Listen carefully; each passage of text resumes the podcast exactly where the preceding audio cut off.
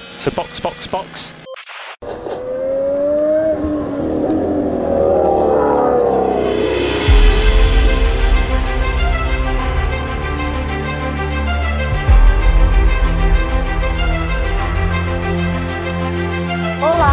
Sejam muito bem-vindos ao episódio 82 do Box Box Box, o original. Eu sou Caroline Cruz e comigo estão Aninha Ramos, Fala, galera! Mauro Debias E aí, meu povo? e o nosso amuleto da sorte, o ouvinte sorteago, o Hugo Costermani. Opa, tudo bem, pessoal? Aê! E muito bem-vindo, Hugo. Ele desbancou a Polita. Uhul. A gente tava com medo de ser a Polita de novo, do jeito que ela é sortuda. Aí não, aí iam começar a questionar a nossa, a nossa integridade. Porque nós somos íntegros, nós somos íntegros. Eu não vou nem falar então que eu conheço o Hugo há 25 anos, né? é melhor não, é melhor não. Bom, mas esse foi um excelente argumento para ele se tornar um apoiador do podcast. Sim, Ah, inclusive. sim. Então são os, os acontecimentos que estão encadeados, é o efeito borboleta. Num É belo isso. dia eles entram numa sala de aula e se encontram e 25 anos depois ele tá falando no nosso podcast, é isso. Não, mas na sala de aula a gente não discutia esse negócio de Fórmula 1, não. É verdade. Acho que a Aninha nem assistia direito, né, nessa época. Assistia, claro que assistia. Aninha, é o F1 Sport, tá? Não, o outro É, F1. olha, o outro F1 eu só fui conhecer muitos anos depois. não na época de colégio. Bom, nesse episódio a gente vai falar da temporada de 2022, que teve treta dentro e fora das pistas, tiveram algumas conquistas, muitas autossabotagens e também no finalzinho desse episódio a gente vai dar as notas finais e a gente vai dar o prêmio moral pros construtores e pros pilotos, o prêmio Box Box Box, que é o prêmio que realmente vale, tá? Não é, É claro. aquele que a FIA dá. Quem não é. liga pra FIA? A FIA não consegue nem organizar um campeonato sem ter uma, um negócio roubado no final. Fia tá muito fora dos padrões. Box, box, box é que manda. Exatamente. E antes da gente começar a pauta, vale divulgar que nós temos quatro planos de apoio que estão disponíveis no Apoia-se e no PicPay e eles vão de 5 a 50 reais. Cada um dos planos dá um benefício diferente. O plano de 50 reais acumula todos os outros e você pode ser o próximo Hugo. Você pode participar de um episódio aqui do Box Box Box. Além disso, não deixe de seguir a gente no Twitter e no Instagram, no arroba castboxboxbox. No cu também. Ah, a gente abriu o cu. Eu não tava sabendo dessa informação. Bom, muito importante. Então, além do Twitter e do Instagram, a gente tá disponível com esse arroba também lá no cu. Nossa, Sério, não eu permite não falar isso, consigo, sério. eu não consigo manter a maturidade com o cu. Eu acho que eu vou morrer. 100 anos, o cu já tá flopado e eu ainda não superei as piadinhas. Mas acho que essa é a intenção da plataforma, pô. é verdade, jamais será esquecida. Jamais. É, os indianos comendo pelas bordas. Mas enfim. Não deixe de nos mandar um e-mail também no podcast boxboxbox.gmail.com, que também é a nossa chave do Pix, caso você não queira é, nos apoiar ou não possa nos apoiar, mas queira deixar ali um, um agradinho para esse podcast que você gosta de escutar. Deixar ali o dinheiro do cafezinho. É, o da ceia do Natal, talvez do peru. o décimo terceiro. ajude um PJ. e não deixe de nos avaliar, de preferência com cinco estrelas, porque a gente tira leite de pedra. E a gente tirou muito leite de pedra nessa temporada Ô, em sua Nossa. plataforma preferida. Então, vamos pra pauta? então bora. Bora.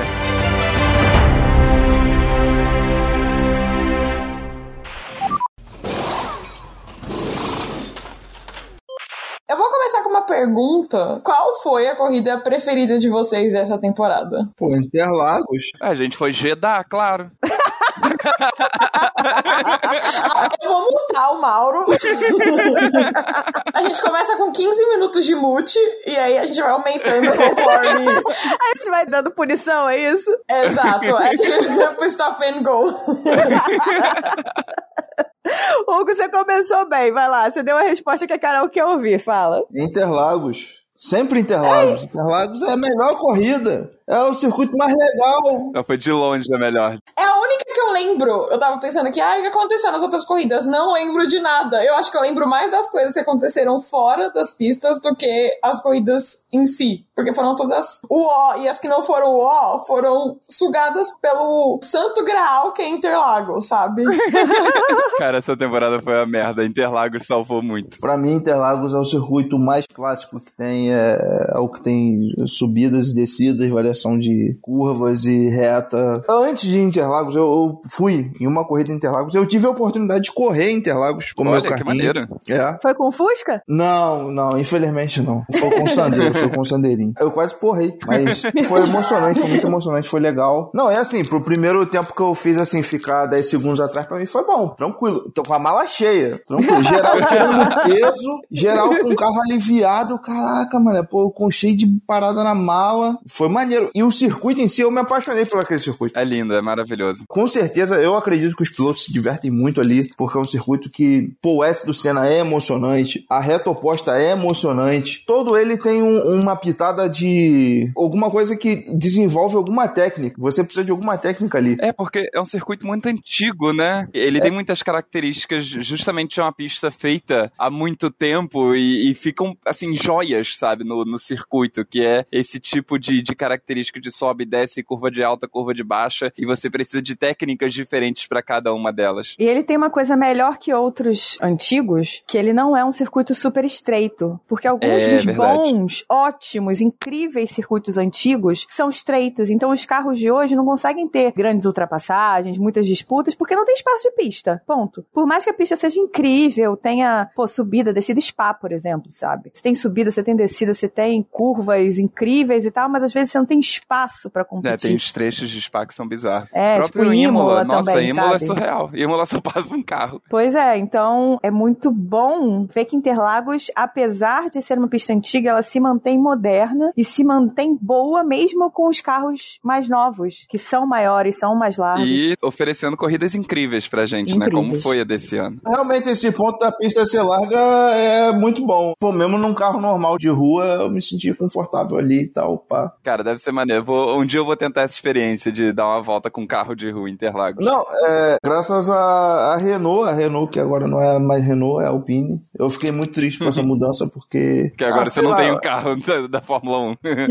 É, eu fiquei triste, fiquei. Pô, porque mudou, cara. Pô, tá tudo sacanagem. E a Alpine é fabricante mesmo, é, é muito pequena em comparação à Renault. Então, eu, eu pessoalmente eu não vi muito sentido de marketing assim em ter feito essa mudança. nem eu. Eu nunca nem vi carro da Alpine. Eu nunca tinha ouvido falar em Alpine antes da, da É, Renault carro da Alpine isso. não tem no Brasil. Tem o Renault Willis. O, na Não. verdade, é o Gordini Willis, que era o Renault A110, que é uma lenda dos rallies e tudo mais. Mas não é nem chamado Alpine, né? É, não, não é chamado Alpine, mas a Alpine teve esse carro, o A110, acho que foi um pouco antes do Lance Stratos, e que foi um, um, um Titan, mas é, hoje em dia não acontece mais. E- e- incrivelmente, é, só pra contextualizar, eu moro em Munique, eu moro na Alemanha, e de vez em quando eu via um Alpine na rua, cara. Ai, que fino ele.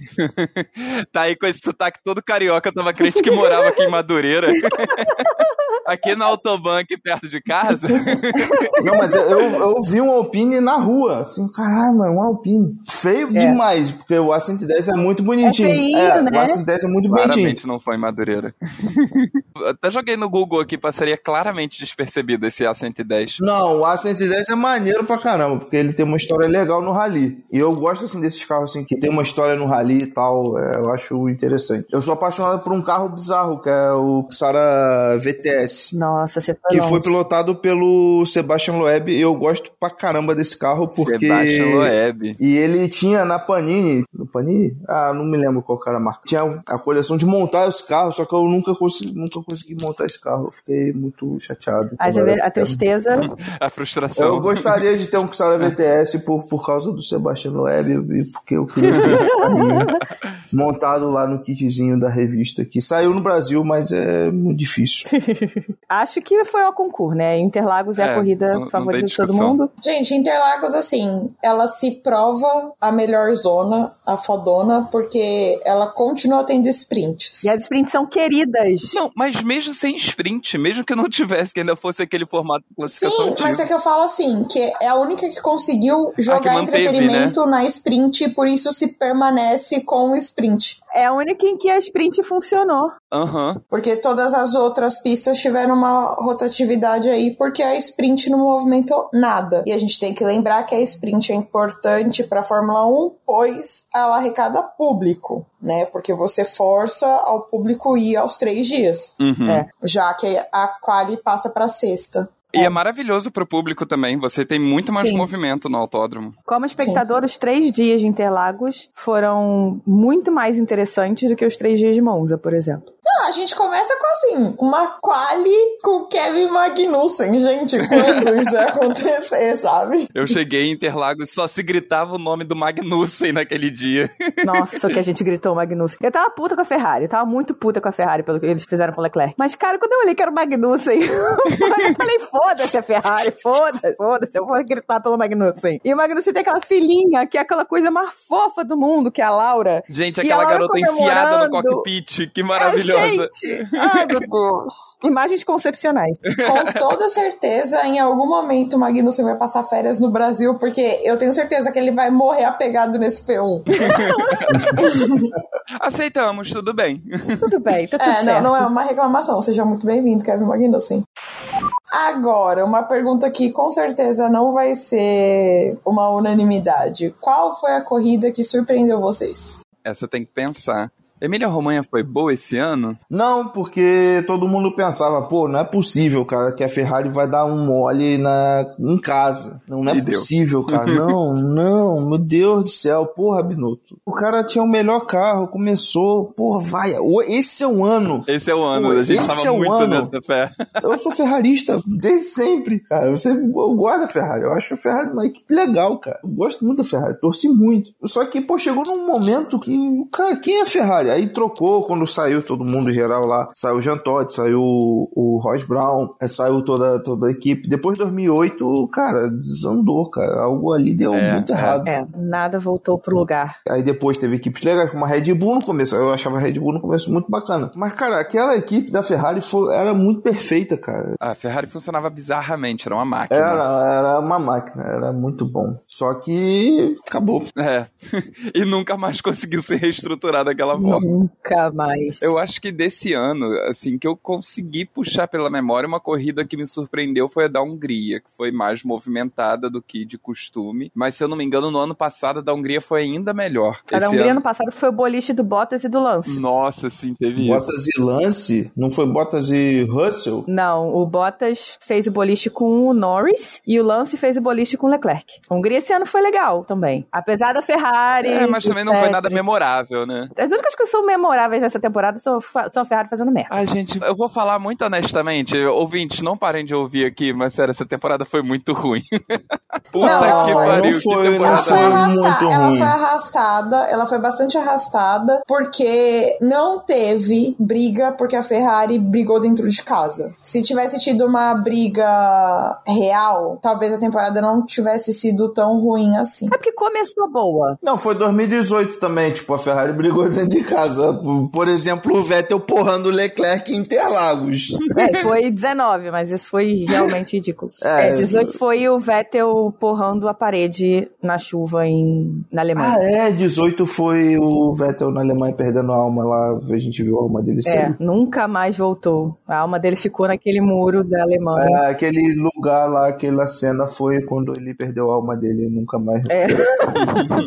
Olha, o meu voto vai parecer que eu tô queimando mas a corrida que me surpreendeu foi Miami pela breguice. Mas- Caralho, Miami foi muito Eu ruim. esperava toda aquela breguice. Eu não Nossa. posso dizer que é uma resposta para a próxima pergunta, porque ela acabou de começar. Mas, assim, me surpreendeu o esforço que a Liberty faz para atrair público nos Estados Unidos. Porque fizeram tudo, fizeram um circo, montaram tudo, até piscina falsa. Porque ninguém tá ali, tava interessado em ver carro correr, sabe? Ninguém, Só tava ninguém. interessados no circo. Cara, aquela marina seca. Nossa. É, tipo, era um Nossa. tapete no chão, É. uma sereia na piscina, tipo, a galera cagando baldes pra corrida. Tirolesa, bondinho, sabe? Tudo pra tentar atrair público. 100% coisa de americano. Então, essa foi a corrida que mais me surpreendeu pelo show que foi, pela breguice. E a que mais me surpreendeu assim, de corrida mesmo, eu vou dizer que foi o Texas, porque eu não esperava muito e até que foi uma corrida bem boa. Ah, mas aquele circuito é legal, pô. É, Texas costuma ser decente. É, eu gosto Aquele circuito, assim, tirando depois de Interlagos, eu acho o Circuit of the Americas é legal, assim. Eu é porque eu acho que a galera vai com uma vibe maneira lá. O, o, é, o Circuit of America fica perto de Austin. E Austin é uma cidade legal. Então, eu acho que. te- E é uma cidade, acho que universitária. Tem bastante jovens lá. É, mas e, é que eu tenho bode de estadunidense, então assim, tudo que vem dos Estados Unidos pra mim já. Assim, eu tô falando que eu gosto, então assim, já é muito. Eles não merecem três corridas no calendário, eles não merecem todo o circo que a Fórmula 1 faz. Pô, Las Vegas vai ser legal pra caramba, pô. Las Vegas, pô, imagina os carros lá com o Leon. É, vai ser legal, mas eu não vou estar lá, o que que adianta?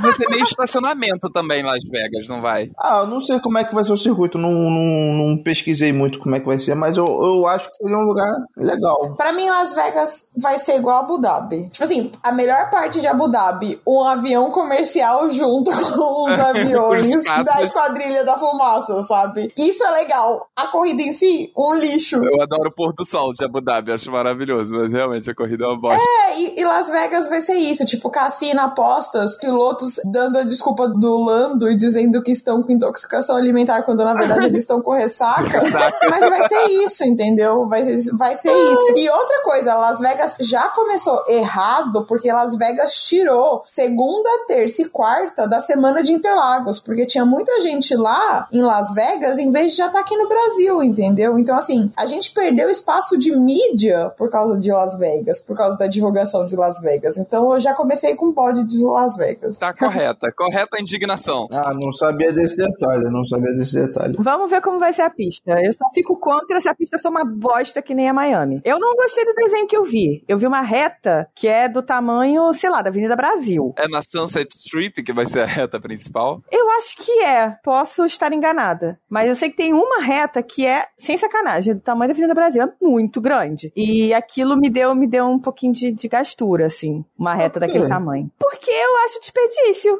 Porra, você pode, podia, sei lá, eu gosto de curva, eu gosto de chicane, eu gosto de coisas difíceis de serem feitas. Ah, você tá falando de que a reta é longa. É. Ah, achei que fosse larga. Não, ela é longa. Ela é muito longa. Vai ser, tipo, muito, sei lá, oitava marcha por dois minutos.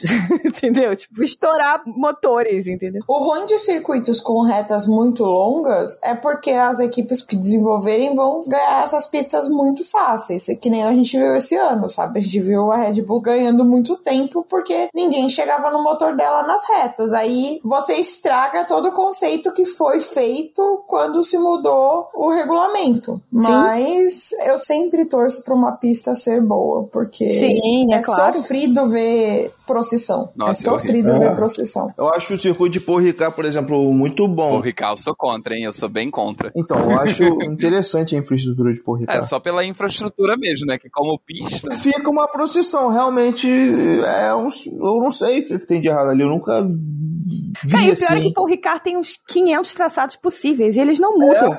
Pois é, não, é uma pista interessante pra caramba, assim. É, a pista tem muita coisa, é isso que você falou, tem uma puta infraestrutura. Se tu vê, a infraestrutura é legal, cara, é bonita, é, tem aquelas marcações e tal. Eu acho o circuito de Alfa Américas também bonito por causa disso. E também por causa do, do lugar, que ficou num lugar interessante. Mas por Ricard, cara, fica, é, realmente vira uma procissão. Não sei porquê, eu não sei qual, qual o motivo, a razão, porque é um circuito moderno. Não, não deveria ser assim. Acho que é exatamente porque o circuito É, eu ia moderno. falar isso agora. Eu não sei, eu- alguma coisa deu errado. Eu não sei se em todas as categorias se acontece isso, porque Não deve na acontecer. Fórmula 1 realmente acontece isso. Realmente, por Ricardo é meio procissão. E, e, é, eu botaria ele como um circuito que eu gostaria de ir lá, mas, pô, mas é procissão, eu não sei o que acontece. Não sei o motivo. Minha surpresa, eu tenho duas, na verdade, que me surpreenderam. Uma negativamente e outra positivamente. Negativamente foi Canadá. Eu não esperava que fosse ser uma corrida tão ruim. A pista do Gilles Villeneuve, né, o nome do circuito. Foi horrível pra esses carros novos. Esses carros novos não, não se encontraram nessa pista. A corrida foi chata para cacete. Foi uma puta de uma procissão. Foi difícil pra cacete pra ter ultrapassagem. Foi chata. Ponto. Me surpreendeu porque Canadá normalmente entrega alguma coisa. É, pois é, bem observado. E uma que me surpreendeu positivamente esse ano, apesar dos pesares, foi Jeddah. Jeddah teve uma corrida muito boa. A gente sacaneia e a gente é contra por outros motivos que não a pista. Porque a pista esse ano funciona muito bem com esses carros. Teve míssil, não teve na pista esse ano? É, esse foi o grande problema. Outra coisa que surpreendeu, não é mesmo? Corremos com mísseis sendo jogados por cima da pista. Mas enfim, Isso aí foi meio ridículo, mas a bem. pista em si, a corrida em si, me surpreendeu positivamente. Teve boas batalhas entre o Leclerc e o Verstappen. Os dois ficaram trocando de posição o tempo inteiro. Foi super pegada. Terminou com os dois sem conseguir lutar por posição na última volta, mas eles iam lutar, só não lutaram porque tava com uma bandeira amarela no último setor. Então, foi uma puta de uma corrida. É claro que se dependesse de mim, essa pista não existiria, por outros motivos que não a pista em si, mas como corrida, ela me surpreendeu. Inclusive, eu já digo que Jeddah é a minha resposta para a próxima pergunta da Carol.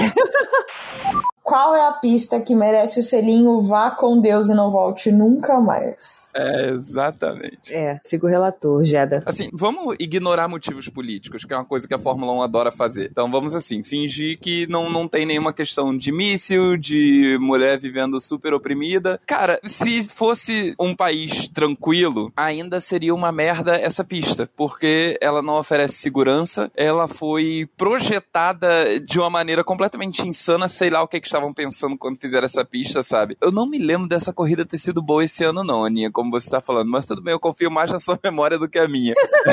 mas, cara, eu me lembro da corrida anterior, do ano passado, e assim, foi uma parada lamentável. Uma pista muito arriscada, sabe? Desnecessariamente arriscada. Então, por mim, não voltaríamos pra ela. Foi esse ano ou foi ano passado que o Mick deu com o carro na parede lá? Destruiu o carro. Eu realmente não lembro. Eu não lembro, mas eu acho que foi esse ano porque ele se ferrou muito esse ano. Ah, sim, ele foi o que mais gastou dinheiro com quebras. Eu acho que esse ano foi o ano que pegou pra caramba ele. Eu acho que um dos motivos foi uma porrada em Jeddah. Exato. Um dos motivos pelo qual ele foi demitido foi excesso de gastos com destruição de carro. Bom, eu vou votar um pouco diferente, porque eu sou patriota acima de tudo. Eu sou quase a Bolsonaro da esquerda. É, eu sou a versão reencarnada do Senna, né? Porque eu nasci no final de 94, então deu tempo dele reencarnar, que eu sou muito patriotinha.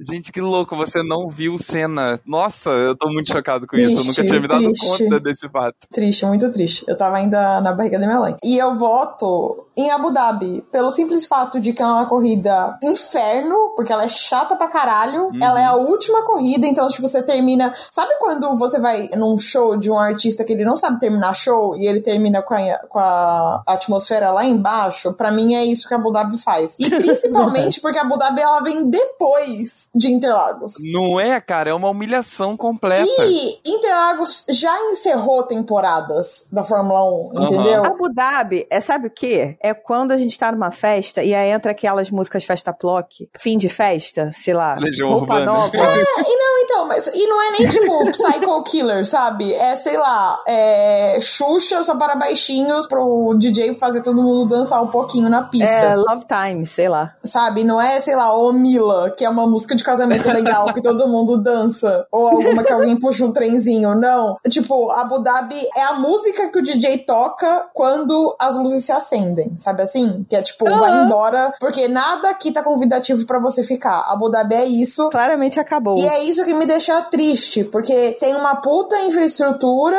é, muitas coisas legais acontecem em Abu Dhabi, porque por ser a última temporada, então você vai ter despedida do pessoal que sai, você vai ter despedida do pessoal que tem aquele parque da Ferrari que deve ser incrível pra quem vai. É, você tem ali as fotos das equipes. Então, tipo assim, a atmosfera que criam para Abu Dhabi, por ser a última corrida, ela é muito legal pra uma pista que entrega tão pouco. E aí eu fico revoltada, porque toda vez eu penso, ai, era pra ser Interlagos, e não é. Não, mas ano passado foi legal. Eu tenho a impressão de que a Fórmula 1 propositalmente faz a corrida final naquela pista merda, porque o destaque dela é tudo que tá acontecendo em volta, menos a corrida. É Essa é a minha impressão. Não, ano passado quebrou essa tradição. Ano passado foi legal. Não, ano passado foi roubado. Até o Latif porrar e dar aquele rolo. O É. que também foi interessante. Não, até o Latifi porrar, a corrida estava um porre. Não, tava eletrizante. Não, não, ela pô. tava um porre. O Lewis estava, sei lá, 12 segundos de distância do Verstappen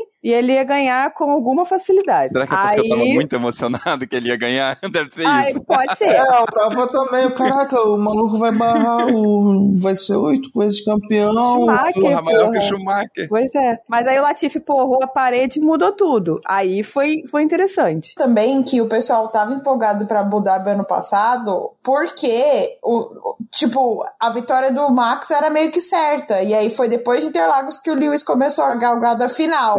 Então eu acho que absurda. Abu Dhabi ano passado foi legal, porque todo mundo sabia que quem ganhasse levaria o título. Porque eles Tinha estavam um empolgados. hype. Tinha um, tinha um hype. É, tinha É, uma é. expectativa, a- mas a corrida estava chata. Ela não estava legal, ela estava chata. É, ela ficou legal, né, entre aspas, a partir da porrada do Latifi. E aí eu acho que Abu Dhabi é ruim por isso, porque ela tinha que entregar, tipo assim, voltem na próxima temporada, e ela não entrega isso. Sim, sim. É, é uma coisa que até o Bahrein faz. Exato. sabe? O Nossa, Bahrein o Bahrein dá- é muito bom. Eu me amarro Depois que... Bahrein. Mas Didi era ruim, Didi era muito ruim. Depois que Ah, passou porque era pra muito noite, quente, né? as corridas ficaram incríveis. É, porque Bahrein de dia devia derreter os pneus, né? É, pois é, e tá aí, Bahrein entrega corrida boa. É, eu nunca gostei muito do Bahrein, não. Vocês acham que a temporada tá muito longa, que a gente tem muita corrida é, e que isso é um problema ou que não? A quantidade de corridas não interfere na qualidade do campeonato? Sabe que eu não sei mais dizer? Porque por um certo lado eu fico, não, bota mais corrida, que eu adoro. Onde cabe uma, cabe três. É. Só que por outro eu fico assim, cara, foi uma temporada com, acho que foi 22 ou 23 corridas esse ano, e acho que, sim, não precisava, sabe? Tem muita pista dispensável. Em relação à quantidade de corridas, eu acho que esse ano não deu pra gente perceber ainda. Porque, como a Ferrari decidiu desistir do campeonato depois de cinco corridas, não teve disputa, né? A Red Bull correu solta, desde antes da metade do campeonato. Então, tendo 23 ou tendo 20 ou 19, que era, sei lá, o que tinha antes, não ia fazer grande diferença. O campeonato acabou no Japão. Então, eu acho que ainda não deu pra entender. Eu acho ruim ter muitas corridas com a logística que a F1 faz, com esse calendário da Fórmula 1, que é muito difícil de ser feito, que eles É, não tipo, conseguem tá na fazer. Europa, vai pro Canadá, volta pra Pois Europa. É, isso que eu ia É. comentar. Eu, eu ia comentar exatamente isso. O problema não é o número de corridas, o problema é a logística por trás disso tudo. Porque Exato. ficar indo Ásia, Europa, América, Américas, América do Norte, América do Sul. Se tivesse uma porrada de corridas cer- certinha assim, não, vai começar na Oceania, Ásia, Europa, Américas e tudo mais, seria interessante. Faria eu mais acho que dá- sentido. faria mais sentido. Mas o grande problema são as datas que os países acabam pedindo, né? disponibilizam. É. é, porque é, todo mundo quer no verão, né? Não, e o, o GP do Brasil, por exemplo, acontece no feriado, sabe? Sim. No ano passado aconteceu no feriado de 15 de novembro, no ano que vem vai... No ano passado, esse ano, né, no caso. No ano, Ano que vem vai também. acontecer no feriado dia 2 de novembro. É, Exato. verdade. Então, assim, é, as pistas, né, os, os organizadores acabam pedindo datas e aí na hora de você organizar aquilo, acaba ficando uma bagunça. A Austrália É, tem- não abre mão de ser no começo do ano, por exemplo. Você tem que escolher períodos em que você consiga atrair público, né? De fora. Ah, mas o público vai não por causa de feriado nacional, né? Pra mim, eu acho que é, o público tem que ir por ser fã. Não, mas ajuda. Eu fico dividida, porque assim, meu lado espectadora, quanto mais corrida, melhor, sabe? Eu sinto um vazio em fim de semana. Ah, sinto alívio, né? Porque eu não me estresso. Mas eu sinto um vazio é, nos fins de semana que não tem corrida. Nossa, janeiro e fevereiro são horríveis. Sim, e inclusive Netflix melhore e comece a soltar Drive to Survive, sei lá, no começo de fevereiro e não no começo da temporada, porque no começo Pois da é, temporada a gente tá ruins, né? preocupado com a temporada e a gente quer ter tempo pra meter o pau porque a série tá ficando ruim.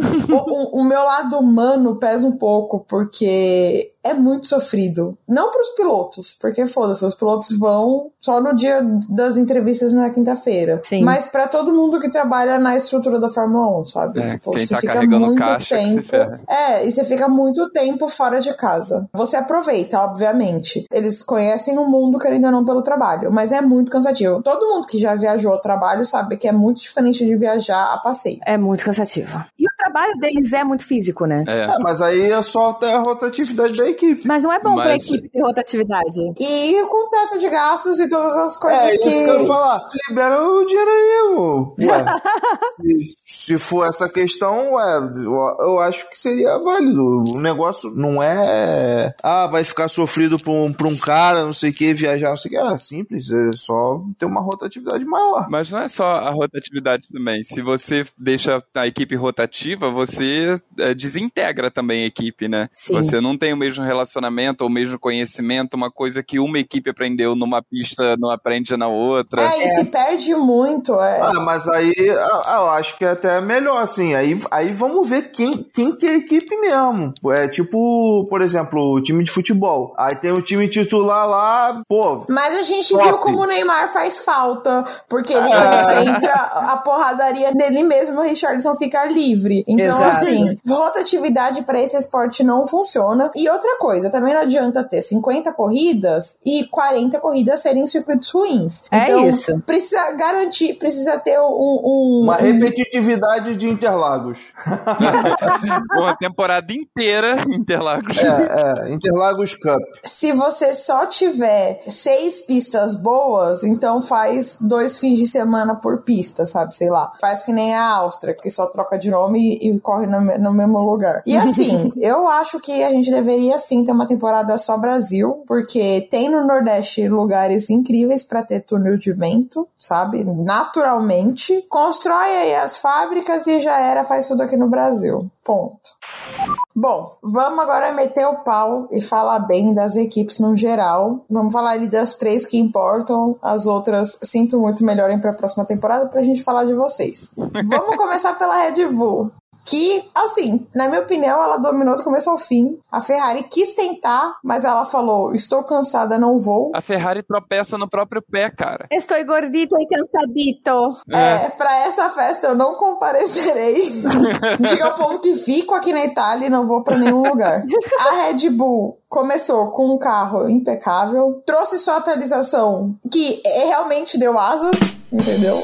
Ela tirou ali em algumas corridas as asas do Checo, tirou, mas aí isso aí é um, é um outro episódio. O Verstappen corre pra caralho. Brincou a temporada inteira. É, não tem um A pra falar dele. Não, tem muitos as, mas não do que ele corre. É, nenhum dentro da pista, no caso. Assim, Alguns ele... dentro da pista também.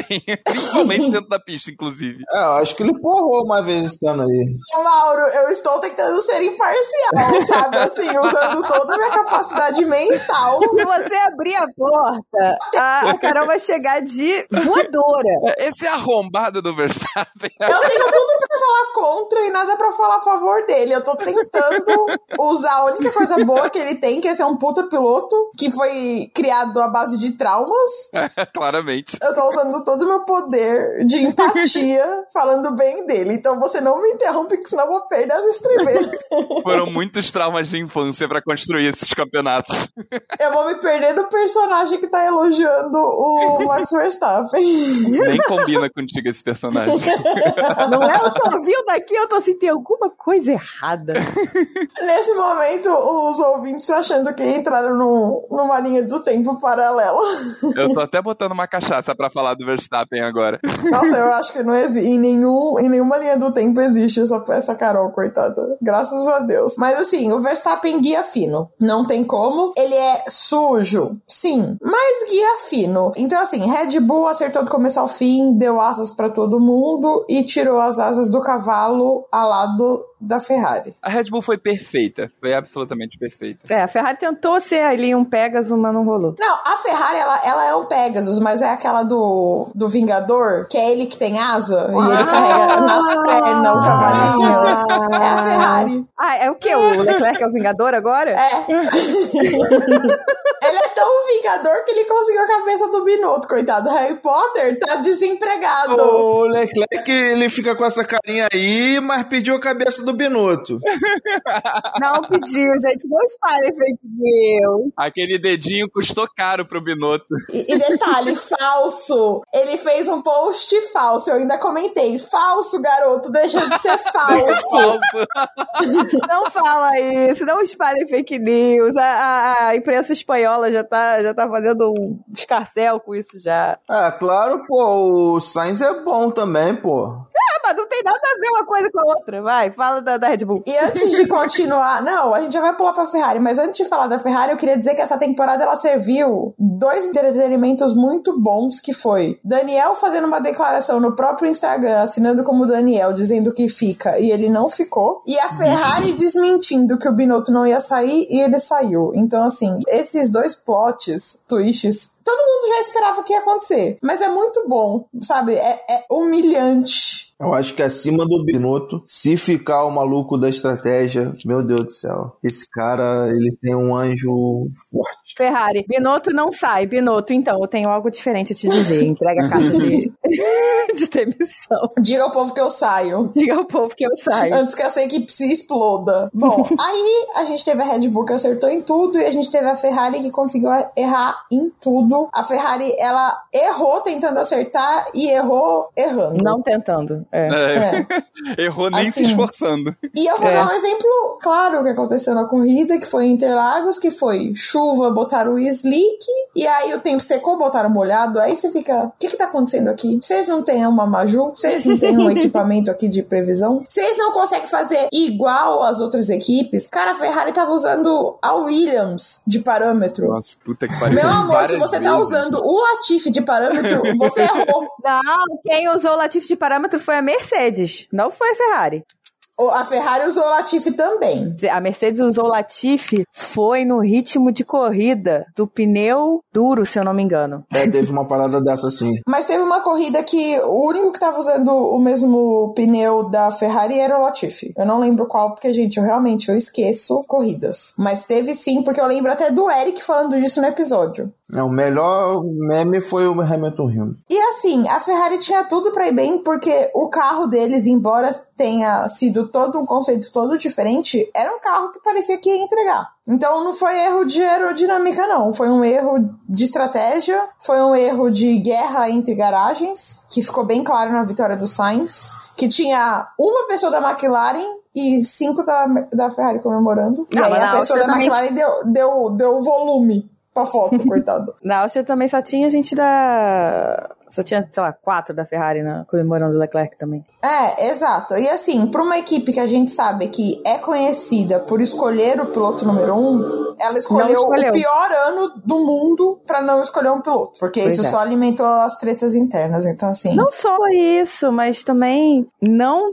definir o piloto criou problemas para escolher uma estratégia, porque a Ferrari claramente não sabia fazer estratégia para dois pilotos, não é mesmo? e aí, assim, na hora de gente- definir estratégia, definir estratégia, sei lá, tirou do cu a estratégia de, de não parar o, o, o Leclerc e parar o Sainz no- em, em Silverstone, sabe? Aliás, não tirou do cu, não. Deram a vitória pro Sainz mesmo. Era o foco depois, né? Foi esse É, mas dito. no meio da temporada, quando não adiantava mais nada. A Ferrari veio com umas estratégias inexplicáveis esse ano, assim. Foram uns erros, assim, grotescos. Mônaco foi inexplicável, Silverstone foi inexplicável, Hungria foi inexplicável. Eram momentos em que a Ferrari ainda estava lutando, em que o Leclerc ainda tinha chance. Uhum. E a Ferrari depois foi tirando piorou os muito. pontos todos. Mas depois que já viu que já tava cagado, tipo, ah, agora que- já nossa.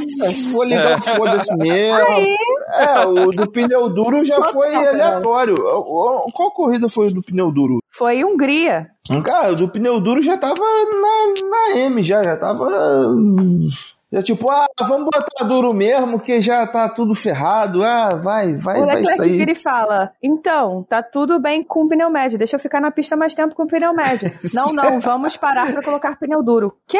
Esse foi o pior. Mas oi? E ele seguindo, sei lá, olhando o ritmo do Alonso, pneu duro, sabe? Era uma Esse coisa meio foi, assim. o, foi- foi a pior. Que Ali, porra. ali realmente era o Hamilton, Verstappen e o Russell ou o Pérez, não era? Rindo. Não, era Sainz. Era não, o Sainz não tava no pódio. Era o Hamilton, era, era nenhum piloto da Ferrari. Era o Ah, Ah, Hamilton, tá, na Hungria foi isso, é. é. Aí o Hamilton, pô, eles fizeram isso mesmo. Foi isso mesmo. Aquilo foi muito espontâneo, cara. Aquilo foi tipo, pô, já tá tudo ferrado. Certeza que depois viraram pro Charles e falaram: Porra, cara, o que, que fizeram contigo, mano? Aí, sinistro. Esse, esse daí foi sinistro. É, eu acho que a grande diferença, além, é claro, do carro da Red Bull ser muito bom, ter sido muito bom, eles resolveram um problema que eles tinham de motor, que foi o estopim, assim, do, do início do ano. Foi o único problema, de fato, que eles tiveram, na verdade. É, mas eu acho que ela não dominou muito desse negócio, não. Que aqueles foi, foi do- duas corridas que os motores explodiram, basicamente isso. É, e aí a Honda resolveu esses problemas, porque a Honda ainda estava apoiando a, a Red Bull lá na Red Bull Powertrains. Mas eu- a parte aerodinâmica do carro era muito equilibrada, cara. Era uma coisa assim espetacular de se ver. E quando eles levaram todas as principais atualizações que foi em Imola, é que você viu o quanto que eles deram um salto logo ali. Porque todo mundo fala muito de Imola, porque, porque o Leclerc errou, ponto, né? Mas ele errou para sair de terceiro para sexto. A Ferrari era o segundo carro mais rápido. A Ferrari não, não tinha o carro mais rápido naquele final de semana. A Red Bull tava voando na frente da Ferrari. Impressionantemente. Então, Imola foi meio que o ponto de, de virada. Aí a Ferrari deu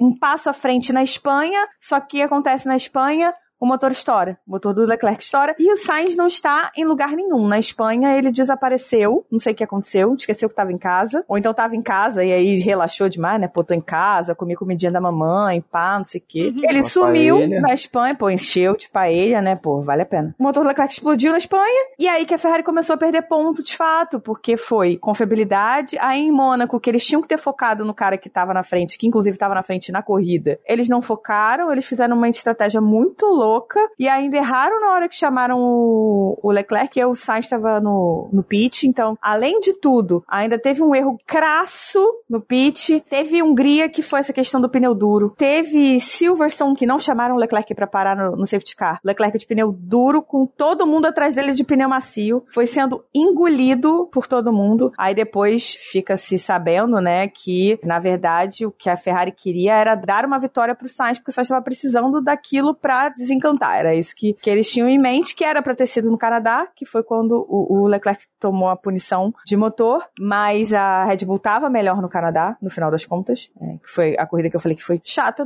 né, infelizmente, não, não esperava isso do Canadá. E aí, em Silverstone, eles fazem isso, aproveitam uma situação que era dúbia, entram com o Sainz, trocam o pneu, decidem arriscar com o Leclerc na pista. Eles tiveram umas, umas escolhas de dividir a estratégia que não faziam sentido, porque eram em momentos momentos que não fazia menor sentido você dividir. Quer dizer, você vai dividir estratégia com o cara, com os dois pilotos um atrás do outro. Ou você vai dividir estratégia com os dois pilotos um longe do outro, como aconteceu até no, no próprio quali, assim. Como é que se divide estratégia no quali? A ideia deles no quali do Brasil foi dividir a estratégia. Ah, porque se chover, um tá salvo com o pneu intermediário, meu irmão. Tá todo mundo de pneu macio. Primeiro você tenta fazer a volta de pneu macio. Se não der, todo mundo. Vai, não vai ser único. Vai todo mundo ter que entrar e trocar, sabe? Sabe? Foi, foi assim, são umas coisas que realmente foram completamente inexplicáveis. Uma ideia de que é, não pensar em prioridade, e aí aqui, que fique claro que não é prioridade no sentido de vamos fazer tudo para esse cara. É prioridade de quem tá mais rápido na pista, sabe? Por exemplo, agora eu não lembro se foi México ou foi Estados Unidos. O Sainz estava com muito mais ritmo que o Leclerc, mas muito mais, muito mais. A Ferrari nem pensou em trocar os dois. Podia ter trocado. Se você for pensar no campeonato de pilotos, podia ter trocado. Mas nem pensou em trocar, entendeu? E é isso que você tem que fazer. Então, quando tem um mais rápido que o outro, você tem que favorecer esse cara que tá mais rápido. Na pista, não necessariamente ao longo da competição, ainda mais uma competição que já estava perdida, né? Se quisesse escolher um piloto, tinha que ter sido no início, quando o Leclerc estava com 60 pontos na frente do, do Sainz. Mas depois que Ferrari ferrou tudo e os dois estavam mais próximos e que o Leclerc já não estava lutando por nada, que campeonato de, de construtores já tinha ido pro saco, então, você foca em quem tá mais rápido na pista. E nem isso eles fizeram. É assim, é uma diferença de pensamento de trabalho entre a Ferrari e a Red Bull que faz muito mais diferença, às vezes, do que o próprio desenvolvimento do carro. É, mas aí o Leclerc também deve ter chegado e botado na mesa falando: ah, pô, eu sou o primeiro piloto. Não, mas, gente, assim, não é uma conta difícil de se fazer. Dá prioridade para quem tá na frente, sabe? É igual, sei lá, o povo reclamando com o McDonald's como não tem Mac Italia. A amor, se a Itália não faz a função dela, que é se classificar pra Copa, o Mac não tem nada a ver. É, é isso, sabe? Se é o Leclerc Sim. que tá mais rápido, então é o Leclerc que é o primeiro piloto. Se é o é Sainz que tá mais rápido, é o, é o Sainz que tá o primeiro piloto. É uma decisão que você toma corrida a corrida, mas que você vai somar e ver quem tá na frente no campeonato e se precisar você troca posição. Tanto é que essa foi, Interlagos, essa foi uma pergunta que o Russell fez. Ele tava na frente, o Hamilton tava chegando, ele perguntou, se o Hamilton chegar em mim, qual que é a ordem de vocês? A equipe respondeu: mantém sua posição sem prejudicar o carro. Acabou. Ah, mas Sabe? é, não é, é que não é a difícil. É um, é um. Como é que se diz? É uma equipe misteriosa. Ela age de formas misteriosas. Você não sabe o que, que tá por é, trás. Ela age de forma burra. É, mas você não sabe o que, que tá por trás. Pô, vai ver que o Leclerc falou: pô, se isso acontecer, eu vou começar a pensar em outras equipes, não sei o quê. Como já tá rolando rumor agora Não, do, do então Leclerc. beleza. Então beleza. Então vira pro Sainz e fala: olha só, você quer estar aqui na equipe? Então você vai ser segundo piloto, igual, fez, igual fazem com o Pérez. Você quer estar aqui? Você quer estar numa equipe de ponta? Então você é segundo piloto. Ponto. É, pois então é, mas aí, isso. o, o- mas aí que tá. Mas aí o Pérez, quando começou a ver, hum, pode ser que eu ganhe esse campeonato, hein? Não sei se eu vou aceitar mais essa posição assim, não. Não, eu, eu acho, eu acho que a Mercedes tem uma coisa bem definida em relação a isso, que eu acho melhor do que da, da Red Bull, porque a Red Bull sempre teve o Max Verstappen como menino de ouro. E sempre fez tudo na direção do Verstappen, incluindo o desenvolvimento do carro. E a gente sabe que ao longo do ano a, a Red Bull foi desenvolvendo o carro para o Verstappen. Isso fica muito claro quando se vê algumas análises de telemetria e análises até de tempo mesmo, né? De quanto os tempos foram evoluindo ao longo da temporada, que a distância entre o Verstappen e o Pérez aumentou depois de Imola, que foi quando veio o primeiro, ah, a primeira atualização, porque o Verstappen estava reclamando do carro. Você não precisa nem chegar nesse ponto. Pega aquela Não, corrida então. que tiraram a asa do, do Checo e meteram a asa no carro do Max Sim, e a asa não, mas- pro Checo, sabe? É, então, assim, eu não, eu não gosto muito dessa visão da Red Bull, que é muito focada no cara que eles consideram o primeiro piloto. Eu gosto da visão da Mercedes, que é o seguinte: bom, vamos começar? Vamos começar. O carro vai ser o que for mais rápido possível. Quem tiver mais rápido vai ser o primeiro piloto no ano. Ponto. Os dois estão Então, mas é livres. eu acho que na Mercedes também tem uma, uma coisa que é um pouquinho diferente, que é, por ver que o Russell estava conseguindo se adaptar um pouco melhor ao carro, o Hamilton puxou pra si a responsabilidade de cuidar das melhorias. Não, mas eu não tô nem falando desse ano. Ah, cê- não, ok, sim. Eu tô falando no geral. A Mercedes nunca virou pro Bottas e falou claramente: você é o segundo piloto. Não. Todo ano era. Vai lá, divirtam-se. Dava quatro corridas, o Hamilton tava muito na frente do, do Bottas. Bom, Bottas, sinto muito, mas você é escudeiro. Eu realmente, é que assim, eu acho que a Mercedes nesse ponto, ela é muito melhor que a Red Bull, sim. Ela é muito mais, entre aspas, justas do que a Red Bull, sim. Só que também, ela também fe- fez escolhas, sabe? Diversas vezes a Red Bull deu pro Bottas trocar de posição e que se ele tivesse mais rápido ele trocaria de volta. Ele estava mais rápido, não trocaram. E querendo ou não, É claro. o Bottas sofreu uma, uma pressão da equipe porque os contratos do, do Bottas eram anuais. Então você não tinha tempo de, ah, eu vou, eu vou fazer o que eu quero porque eu tenho, eu tô res- respaldada pelo meu contrato. Não, o Bottas muitas vezes fez o que a equipe mandou porque ele queria o contrato renovado. Sim, mas, não, mas eu acho que não era só isso também. O, pro Bottas chegar no ponto que ele tem que fazer a equipe que a equipe mandou, e- quando ele chegou nesse ponto, o Hamilton já tava muito na frente, sabe? Não era assim, ah, a gente tá disputando ponto a ponto e a equipe me mandou abrir mão da minha posição pro, pro Lewis. Não era isso. Era, estamos numa distância de 40 pontos e o Lewis precisa de ponto pra ganhar o campeonato do Verstappen. Tô aqui jogando 2021 na história. Entende? É- era uma diferença muito maior. Então, por mais que a questão do Bottas fosse muito complexa, é, e eu acho que esse fato de ele ter só um contrato por um ano foi péssimo para ele é, mentalmente para ele desenvolver o carro, para ele se desenvolver é, dentro da equipe.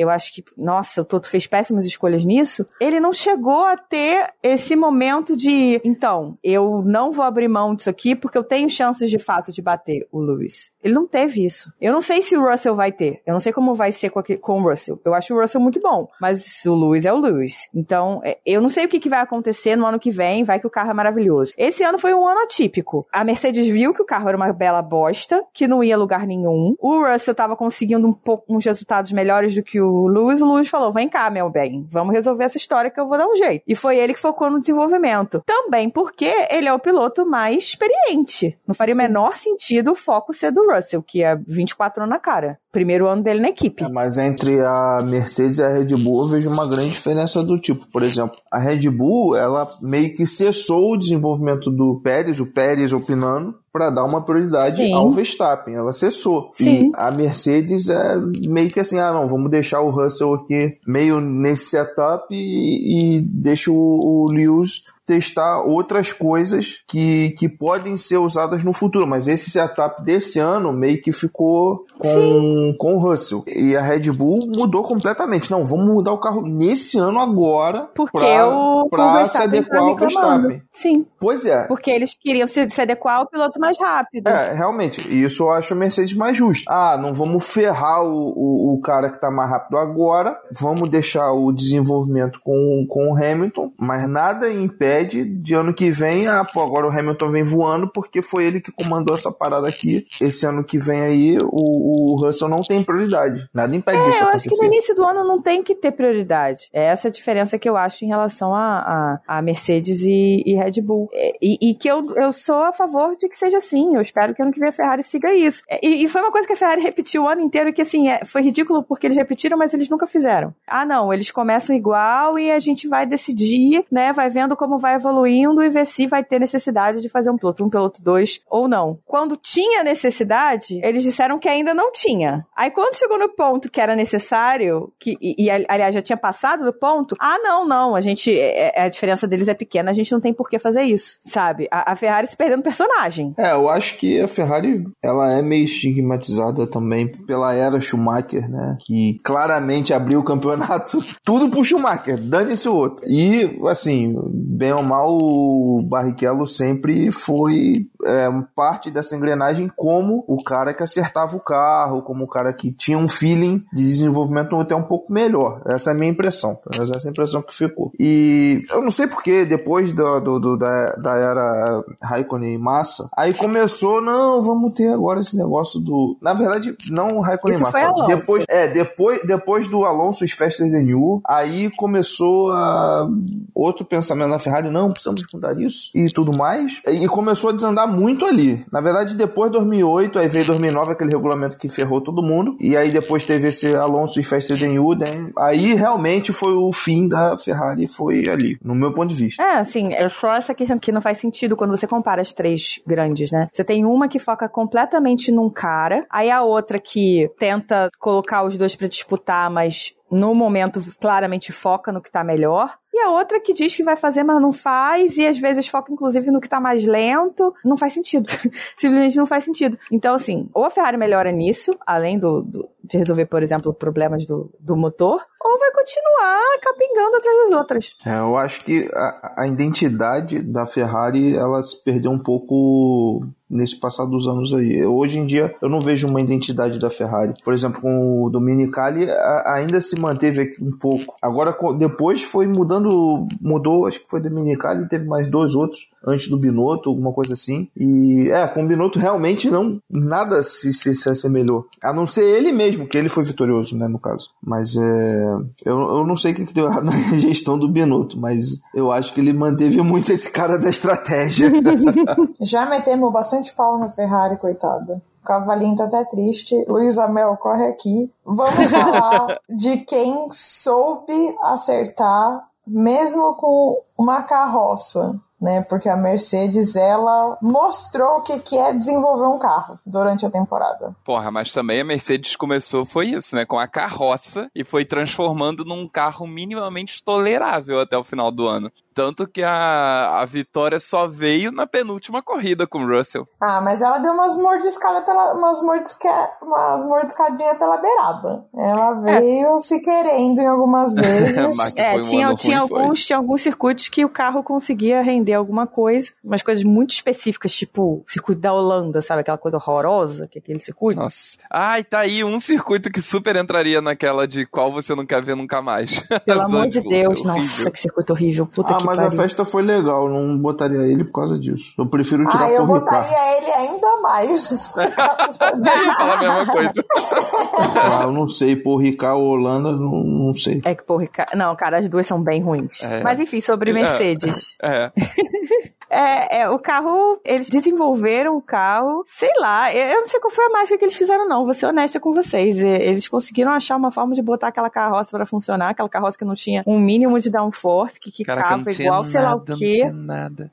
Mas o Toto sempre falou que acreditava no carro. Só a única coisa que tinha era motor. Motor tinha. O carro começou como uma carroça com crise de, de identidade que achava que era uma bola de basquete. E terminou ganhando uma corrida, sabe? Sabe? Ah, foi só uma corrida, foi só uma corrida, mas ganhou. Eu, eu fico imaginando o W11 olhando pro W13 e falando: o que, que você tá fazendo aqui? Você não pode ser tão com a gente, sabe? Porque agora o W13 está junto com eles na sala dos campeões. Não de títulos, mas de corridas. Sim. Eu Eu jamais. só espero que no ano que vem de- o carro seja eu melhor. acho que não esteja nessa sala, não. Eu espero não ver esse carro mais.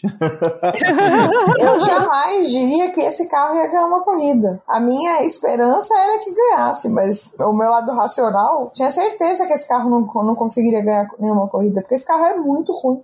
ah, eu acreditava nele porque eu confio na incompetência da Ferrari que a Red Bull fosse quebrar. Ou seja, você acreditava que ia sobrar alguma coisa, uma migalha pra. Mercedes. Com, uma- com certeza, com certeza ia ter uma corrida que a Red Bull ia quebrar e a Ferrari ia fazer merda ou vice-versa. E vale lembrar, assim, que em Interlagos foi um P1, P2 super merecido, porque o Hamilton correu a corrida toda praticamente com o carro quebrado. Sim. Né? Porque a gente tem que lembrar que, mais uma vez, o Verstappen foi sujo e admitiu, inclusive, então, assim, Verstappen menos, porque ele admitiu em entrevista que ele bateu e porque pra ele ia sair barato. Ele ia tomar uma penalização, mas que ele tava com o campeonato no bolso. Então, assim, o carro estava bom. Bom a ponto do Hamilton conseguir segurar um P2 com o carro quebrado. Sim. É, que eu acho que no, o motor da Mercedes Interlagos tem estrelinha. Aquela subida lá, por isso que Interlagos é maneiro, porque tem aquela subida lá na reta que é, distingue os motores meninos dos motores homens. E se tem uma coisa que o motor Mercedes é, é resistente. Ele é guerreiro. É, Não realmente. teve é uma quebra de motor Mercedes esse ano. Nenhuma. Teve no última corrida.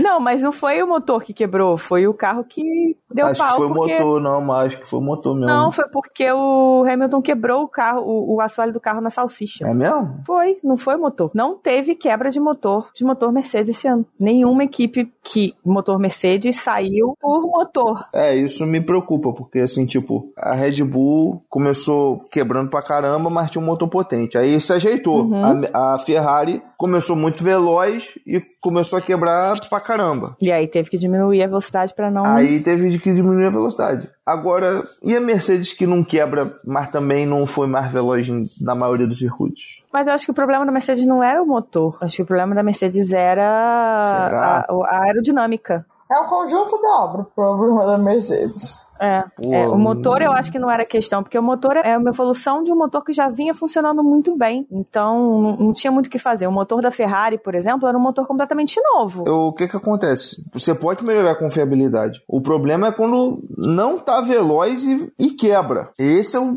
pior problema. Se você tá muito veloz, mas quebra, beleza, dá pra melhorar. Não tá congelado ainda. Agora, se você não tá alcançando a- o resultado, aí é um problema pior. e não quebra. Tem algo errado, algo, algo não, não- não fechou na conta. Entendeu? Por exemplo, a Alpine. A Alpine, eu acho que ela é veloz e quebra muito. Mas aí tem como consegue corrigir. resolver. Consegue É. resolver. A Que é o Mercedes, caso da será que é o motorzão mesmo desse todo? Porque se não for problema de confiabilidade de quebra, de onde é que vai tirar mais potência? É porque eu, eu realmente acredito que o problema da Mercedes não seja motor. Eu acho que é aerodinâmica. É aerodinâmico. Sim, eles apostaram no, no Sidepod Zero, que não deu o, o resultado que eles esperavam. No final, eles estavam conseguindo algumas coisas. Não sei como é que eles vão fazer, se eles vão mudar completamente. Que, assim, inicialmente falou-se que eles iam mudar completamente de linha, né? De pensamento, de desenvolvimento carro. E vir com um carro novo em 2023. Mas, pô, no final do ano, eles conseguiram, sei lá, tirar um, alguma coisa desse carro de uma forma que ninguém esperava. Será que eles não descobriram alguma coisa? Então, não, não sei. Agora eu já não sei mais se eles vão manter o zero pod, o no pod ou não. É, eu não culpo o side pod, não. Eu acho que o assoalho que é ruim mesmo. Seguindo em frente que atrás vem gente, vamos fazer um recapitulamento rápido das mudanças que ocorreram para esse ano de 2022 e algumas coisas que ficaram ali no limbo que muito foram discutidas. Das mudanças de regulamento, vale perguntar: elas funcionaram? Elas realmente trouxeram aquilo que elas prometeram? A gente viu mais disputa, o DRS foi melhor, foi mais potente, a gente viu carros mais largos e mais pesados, eles funcionaram com as pistas que a gente tem hoje? Eu acho que funcionou bem, as regras funcionaram bem, mas grande parte da falta de emoção do campeonato, né, da, da falta de disputa, não foi nem culpa das regras, foi culpa das equipes mesmo, porque, como a gente já falou hoje, a Ferrari não soube aproveitar, não soube fazer boas estratégias, não conseguiu manter uma consistência, e a Mercedes fez um carro que no começo da temporada era uma bomba. Então, até a Mercedes conseguir se recuperar, encontrar o caminho com esse carro, demorou muito. Talvez no ano que vem a gente consiga ter uma situação melhor. Não sei se a Ferrari vai conseguir se recuperar da saída do Binotto, porque carro a Ferrari claramente tem, precisa dar uma melhorada no motor, mas carro tem. E a Mercedes parece ter acertado a mão com o carro. Então, se no ano que vem a gente já tiver pelo menos, quer dizer, pelo menos se, se tiver só Ferrari, Mercedes e Red Bull brigando, já com certeza vai ser um ano incrível. Eu acho que as regras funcionaram, acho que tem um caminho bom, sabe? Foi construído um caminho bom e que pode ser mantido e sendo feitos ajustes ao longo dos próximos anos. Mas acho que as regras funcionaram legal. Ah, e tem uma coisa, pelo amor de Deus, diminuam os carros. Os carros são muito grandes. Sim. Eles precisam diminuir. Eu não gostei dessa regra, não. Porque eu acho que, assim, tipo, por exemplo, 2021 foi o melhor ano. Final da regra antiga. Porque quando todo mundo já pegou a manha de como que faz e tal, aí deram aquela porrada na Mercedes, que 2021 foi só pra dar porrada na Mercedes, de mudar aquele assoalho. Quando todo mundo tava meio que chegando assim, ó, principalmente a Red Bull tava chegando e tinha disputa, aí vai mudou a regra. Toda vez que muda a regra, um vai se destacar. Eu acho que os efeitos dessa nova regra esse ano não, não sentiu muito, tanto é que o campeonato acabou cedo, acabou no Japão. Ano que vem, talvez melhore, principalmente por causa da regra lá do túnel de vento e do desenvolvimento do custo, que a Red Bull já tomou mais uma porrada aí. Então, em teoria, ela não tem mais como crescer tão rápido quanto as outras. Mas a Red Bull tem uma equipe sensacional, né? É, eu acho é. que tá cedo pra, pra tomar algum partido, porque eu acho que o primeiro ano é sempre ano de adaptação. É. Então, isso aí. eu acho que ainda tá cedo pra gente julgar se a mudança no regulamento ela foi positiva ou negativa e se ela vai entregar o que ela prometeu. Os próprios pilotos já falaram bastante que os carros estão melhores para seguir os outros carros, então eles conseguem ficar atrás ali no DRS por mais tempo sem o, o pneu se desfazer, a não ser que você esteja numa Ferrari, porque a Ferrari come come de pneu, mas no geral geral, eles conseguem seguir por mais tempo. A gente viu disputas de quatro carros, três carros numa mesma curva, quatro carros disputando uma curva, coisa assim que a gente não, eu pelo menos não me lembro de ver isso na Fórmula 1. Então, acredito que aerodinamicamente falando funcionou. Porém, eles precisam demais achar um jeito de fazer isso em carrinhos menores e mais leves. Por favor. Porque senão não tem como. Pista de rua vai ser inviável. Não, senão daqui a pouco é Fórmula Truck, né, gente? Pelo amor de Deus. Pois é. Eu amo pista de rua amo, amo, amo. Eu acho que elas são as mais interessantes. Eu acho que elas são as que mais. Eu tenho uma implicância, confesso. É, elas são as que mais desafiam os pilotos. Essa é a palavra que eu tava procurando. Mas, assim, com esses carros é impossível. Porque, cara, os carros são muito grandes. Você vê, sei lá, Baco, o carro quase não passa sozinho naquela curva do castelo. Sabe? Ele passa a curva do castelo quase batendo nas duas paredes, entendeu? Mas aí o problema não é a pista em si, é que o carro tá grande demais. É, eu concordo sabe? com isso aí. Você tem pistas boas, pistas que podem ser boas, pistas que são desafiadoras, como Singapura, Baku e Mônaco, que não conseguem ter corridas interessantes pelo simples fato de que os carros são grandes demais para os pilotos conseguirem disputar. Então, assim, eu acho que o próximo foco da FIA deveria ser dar um jeito desses carros ficarem menores, pelo menos mais finos, se for o caso. De repente, o comprimento não seja tanto problema, mas que eles fiquem mais finos. Não, acho que o comprimento é o pior. Eu, eu, eu, eu acho que o comprimento é o pior, eu acho que a boa parte é por causa da bateria. Então, não, eu, ah, se bem que o carro da Fórmula E é bem menor, né? Mas aí só tem a bateria, né? Aproveitando isso tudo, uma das alterações que a gente teve, além dos regulamentos de construção, foi que a partir de 2022, o teto de gastos que foi proposto pela FIA, de fato, passou a funcionar. Quer dizer, 2021 ele já existiu e 2022 foi feita a análise do de 2021. E aí a gente teve o Budget Gate, porque é. a Red Bull estourou o orçamento. Pra mim é o Marmita Gate, né? Porque... Marmita Gate é o melhor de todos. Porque com essa desculpa aí que deram... É. Vocês acham que a punição foi justa? Não. Não, muito abaixo do que a Red Bull merecia. Tinha que perder campeonato, eu não quero nem saber se tá na regra ou não. Ela usou o teto de gastos de um ano para desenvolver o carro do ano seguinte. Pedalada fiscal desculpa, aí, tamo é, de olho, hein? É. Não, meteram que o, o- Acho que depois falaram que era por causa da marmita, depois falaram que era por causa de coisa de saúde, plano de saúde. Aí, por final, descobriram que era por causa do Adrian Newey. que o Adrian Newey era PJ e não podia ser PJ. Um lance desse.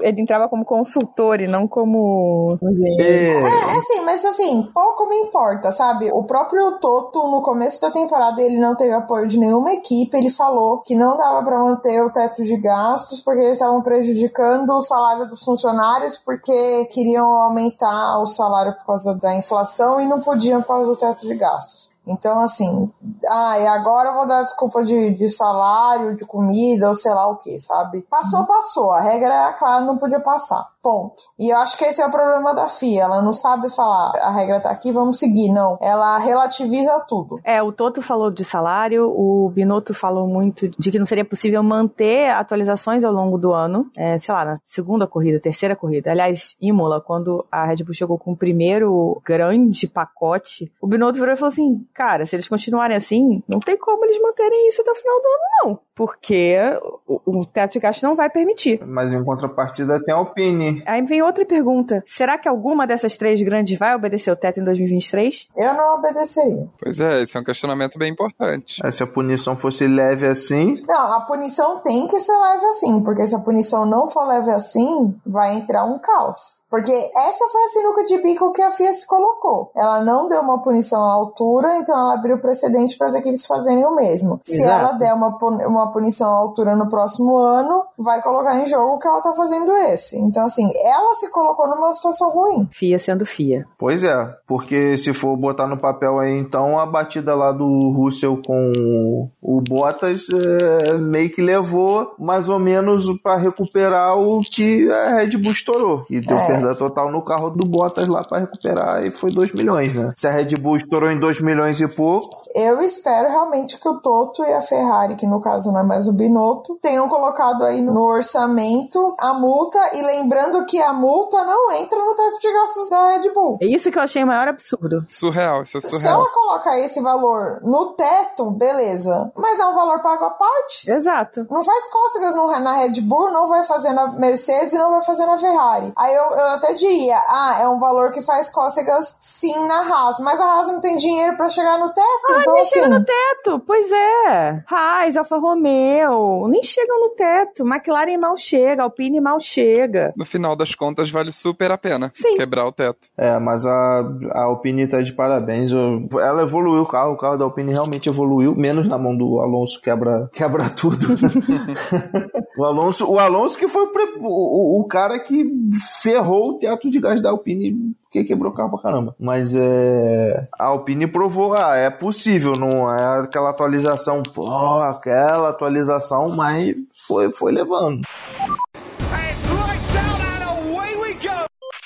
Então vamos lá. Chegamos Grande na momento. parte mais importante do episódio. Depois de toda essa discussão sobre essa temporada, que eu achei que fosse ser muito menor do que foi. Vou ser honesta com vocês, porque a temporada nem teve tanta coisa assim. Nós vamos falar as notas finais do Box Box Box. O prêmio Box Box Box. Aquele que Fórmula 1. vale. É o mais importante, tá? Carol, começa de baixo pra cima, ordem decrescente do 23 pra cima, só pra contextualizar. Todas as notas que foram ao ar contam, elas foram somadas. Cada menção honrosa contou mais 10 pontos. Eu passei o jogo do Brasil somando nota, hein? Vocês valorizem. E cada menção desonrosa vale menos 10, ok? Então vambora. Carol, pode começar. Vamos lá. Em 23 lugar, temos Nico Huckenberg, que vai voltar na próxima temporada. Isso é um pesadelo que me assombra desde já. Ele totaliza a temporada com zero pontos. Ele tá zero Kelvin. Não se mexe, coitado. o zero absoluto. Zero absoluto. Em 22 lugar, um piloto que vocês não conhecem, o motor Mercedes. Porque teve uma menção honrosa, e menção honrosa vale 10 pontos. E conseguiu sendo o motor de uma carroça ficar à frente do Nico Huckenberg, o que diz muito sobre nossa premiação e o como ela é justa.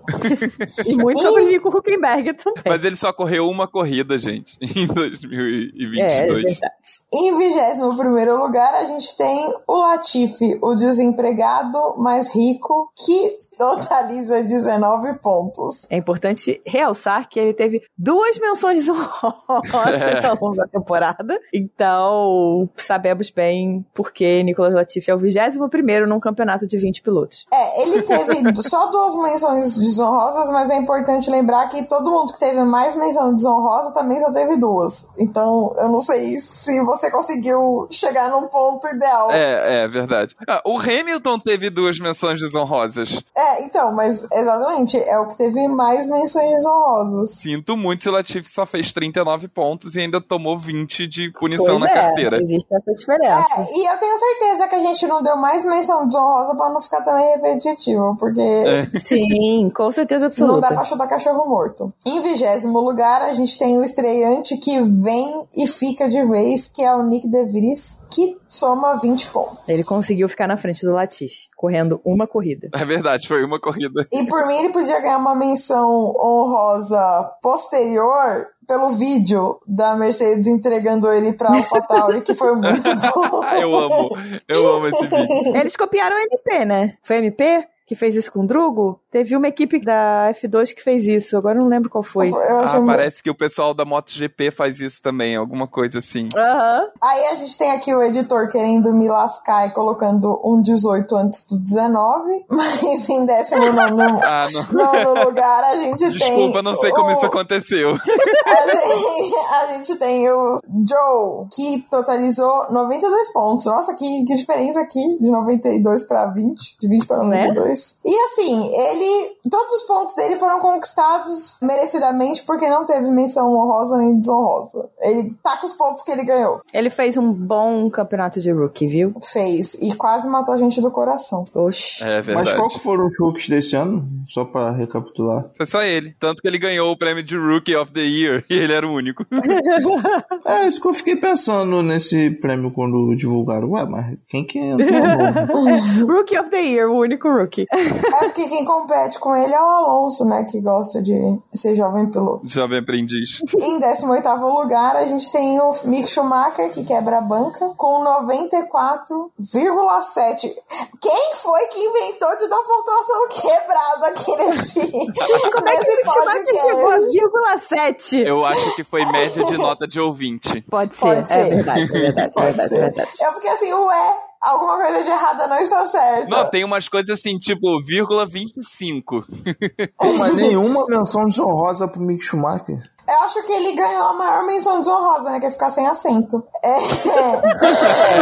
Na vida real, né? Na vida No real, caso, é, realmente. desempregado. Em 17 lugar, a gente tem o Tsunoda, que somou 121,5. E duas menções desonrosas. Exatamente, ele tá no grupinho dos desonrosos. Mas eu achei que ele melhorou do ano passado pra esse ano. Espero que ele melhore desse ano pro ano que vem. No ano que vem melhore pra gente não precisar se desonrar de novo. Exato. Eu acho que ele precisa treinar um pouco mais a saída de box, porque ele sai muito afoito.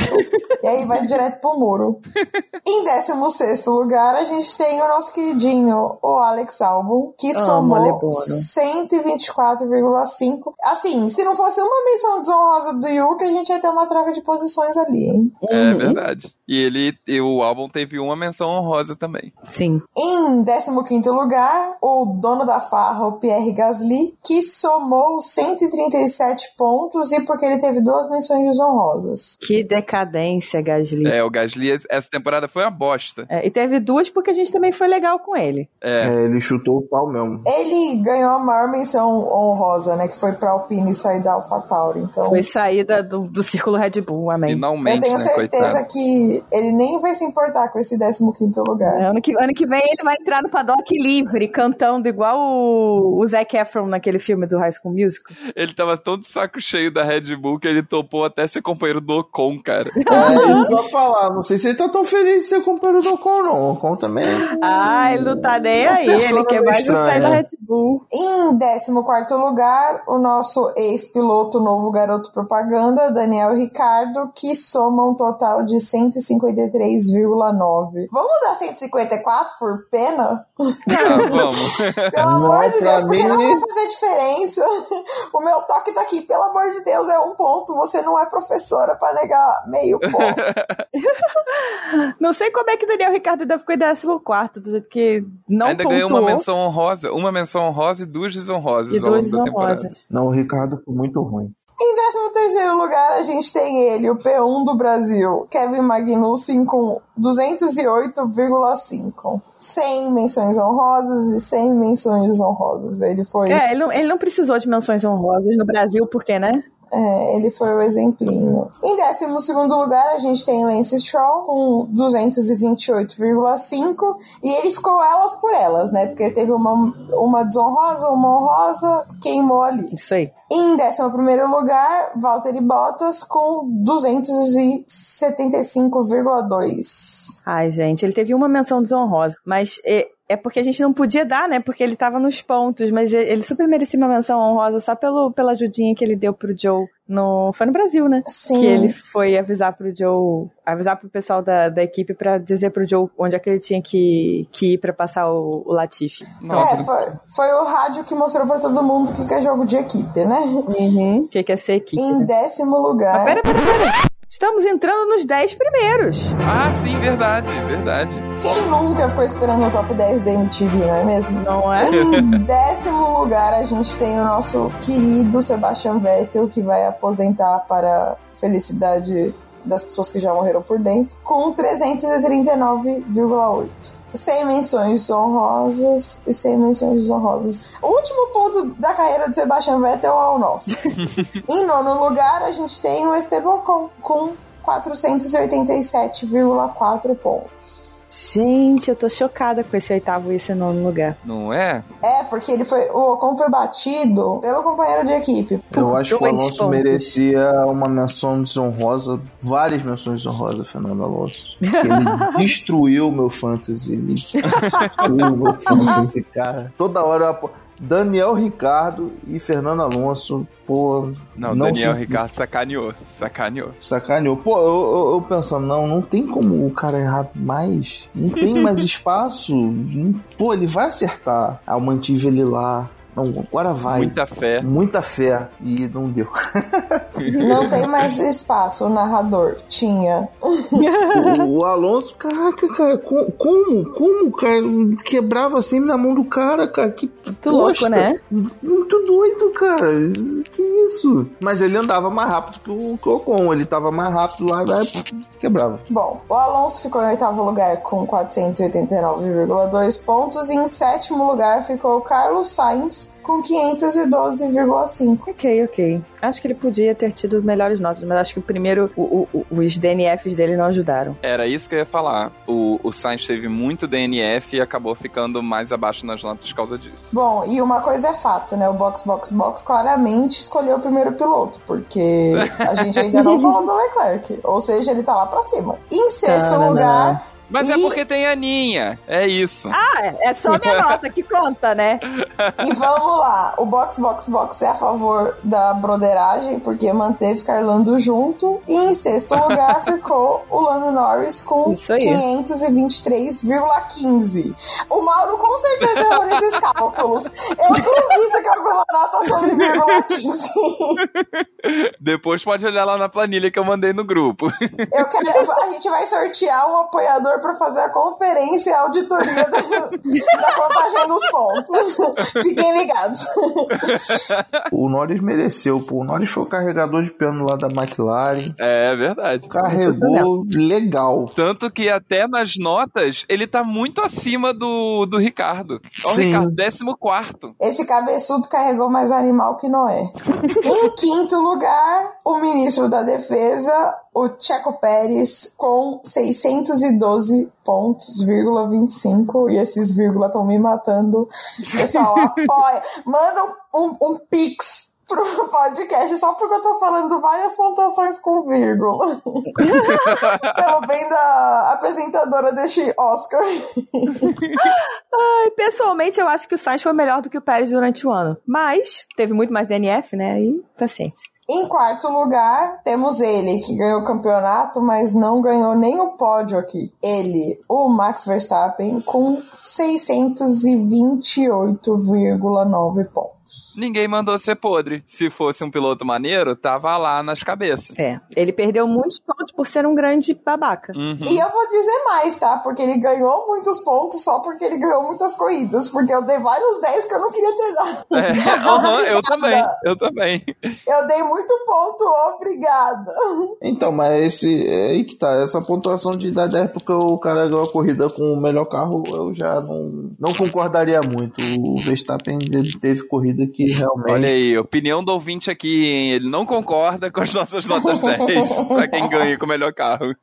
Hum, Não, é, por exemplo, o, o- Norris ele, deve- ele poderia estar mais na frente aí, poderia. Ah, mas aí é difícil se ele nem chega nos 10, né? É, a gente não é. tem como dar nota pra quem não chega nos 10. Olha Agora lá. sim o pode, hein?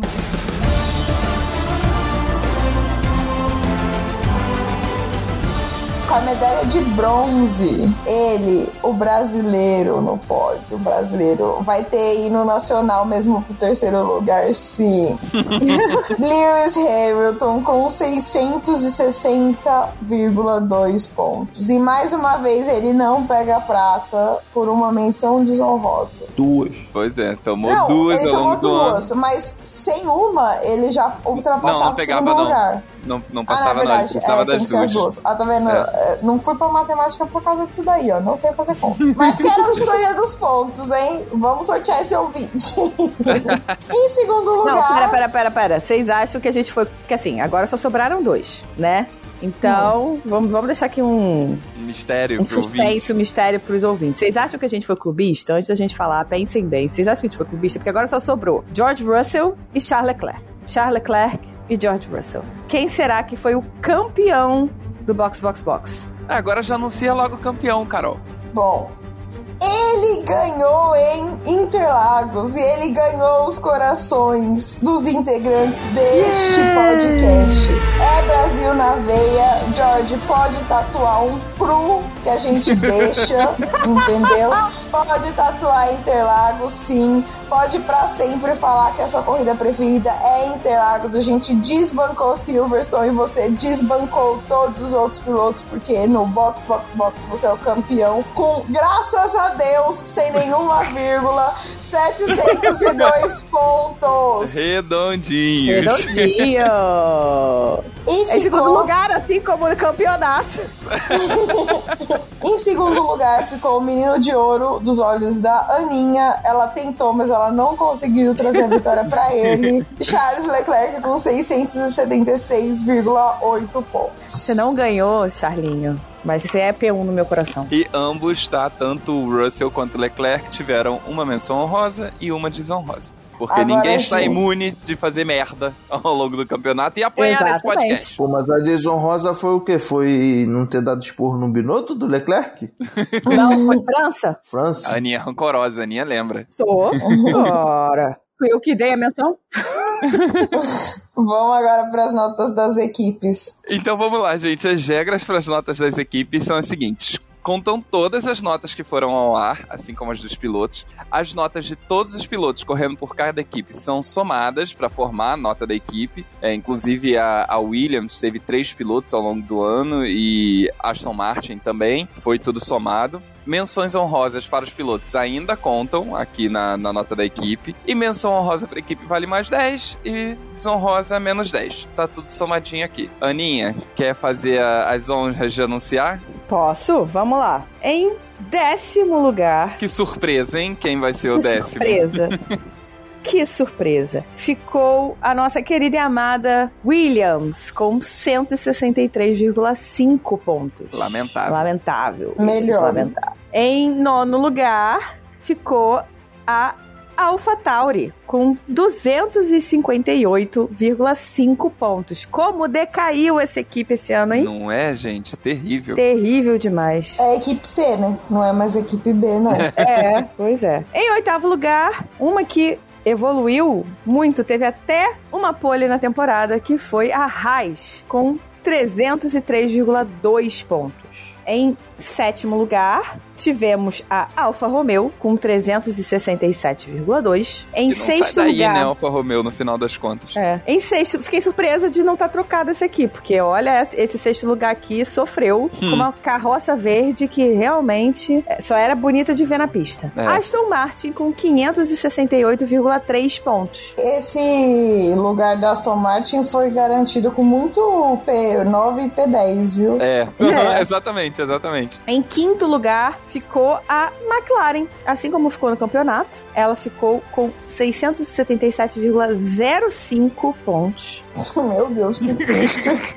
0,5. E ficou atrás da Alpine, em quarto lugar, com 976,6 pontos. A diferença é grande, viu? 300 Eu não sei como que a gente deu tanto ponto assim pra Alonso e Ocon.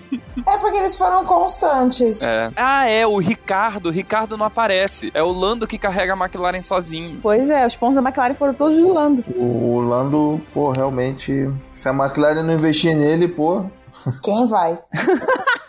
e vamos de pódio? Vamos de Vamos pódio, de então. pódio. Uhul. Em terceiro lugar, porque quem mandou não saber fazer uma porra de uma estratégia, ficou a Ferrari com 1.179,3 pontos. Vamos lá. Então, ficamos entre Mercedes e Red Bull, Red Bull e Mercedes, tananana. A campeã moral, a campeã do box, box, box foi... Mercedes com 1.352,2 pontos.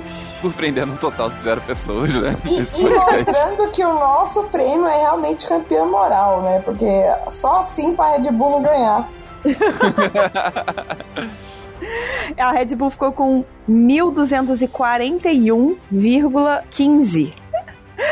Mas assim, todo mundo sabe do nosso ranço pela Red Bull, não é mesmo? Então Pois é, é. E a gente. E, pô, mas se a gente observar bem, a gente teve muito mais nota boa pra dar pros pilotos da Mercedes do que da Red Bull. Porque o, o Verstappen de vez em quando fazia uma sujeira e o Pérez nem toda a corrida foi tão bem assim. Então eles acabavam tendo notas mais baixas que os pilotos da Mercedes. É, assim, a Red Bull perdeu esse campeonato claramente em Interlagos, porque foi a corrida em que o Max zerou. Ah, Zero. é. Então foram aí pontos preciosos que a Red Bull perdeu. É verdade. Isso. Melhora pro próximo ano, Max Verstappen. Está entregue o prêmio. No ano que vem a gente vai fazer uma cerimônia pra entregar os prêmios para as equipes, chamar o Toto Wolff. Que, inclusive, nem se deu o trabalho de vir pro Brasil, hein? É, Você- verdade. Você, você vacilou. Grave. Arroba choquei, grave. Toto Wolff não vem ao Eu Brasil. espero que ele não tenha vindo, porque ele já tava lá na fábrica pensando em quantos milhões ele vai passar esse orçamento. Isso aí. Ah, é, pô, Mercedes vai virar um Transformer esse orçamento. É isso aí. É, pô, tem até meme já.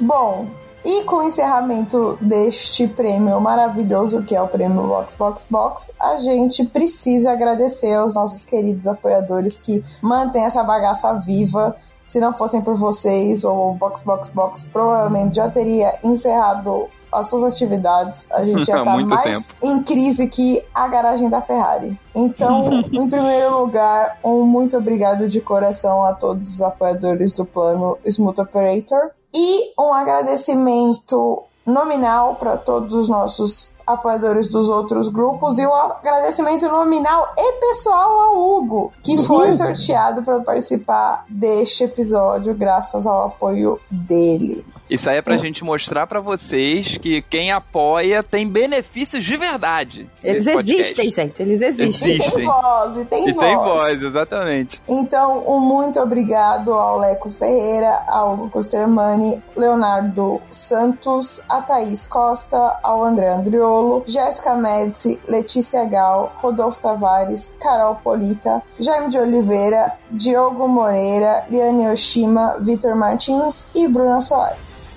Isso aí, galera. Hugo, É, foi um prazer participar, muito legal, muito bacana. Eu poderia ficar conversando aqui bem mais. E olha que é pós-jogo, duas e meia da manhã. Aqui. É verdade. Da manhã? É. Meu Ele tá em Deus! Munique, amor. Não, não, sim, mas eu pensei, caraca, não tá muito cedo. eu não manjo de fuso horário. Não, mas gostei, muito bacana. Vários acontecimentos sendo relembrados aqui. Muito legal. Gostaria de participar mais depois. Muito obrigado pela sua disponibilidade de vir aqui gravar com a gente. E Hugo, se você quiser mandar comida pra gente aí direto de Munique, você fica à vontade, tá? Pô, mas vou te falar que eu pedi o inverso. Vocês, a gente pode fazer um rolo aí, pô. Uma, uma Eu aqui mando um pra ir. feijão, eu mando um feijão. É, isso aí, isso aí. Isso aí é bom. Quando você vier, você traz chocolate eu faço feijão pra você, é isso? É, pode ser.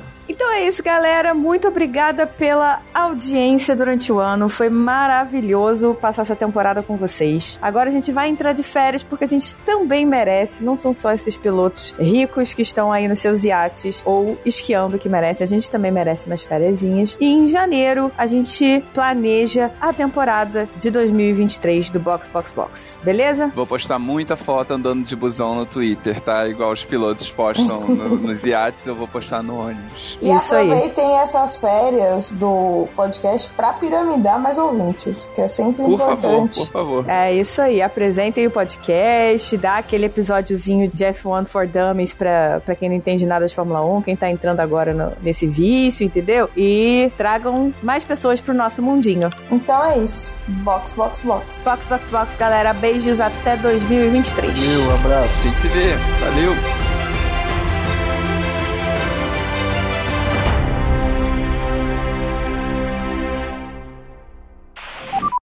And box now, box, box now, box for hard.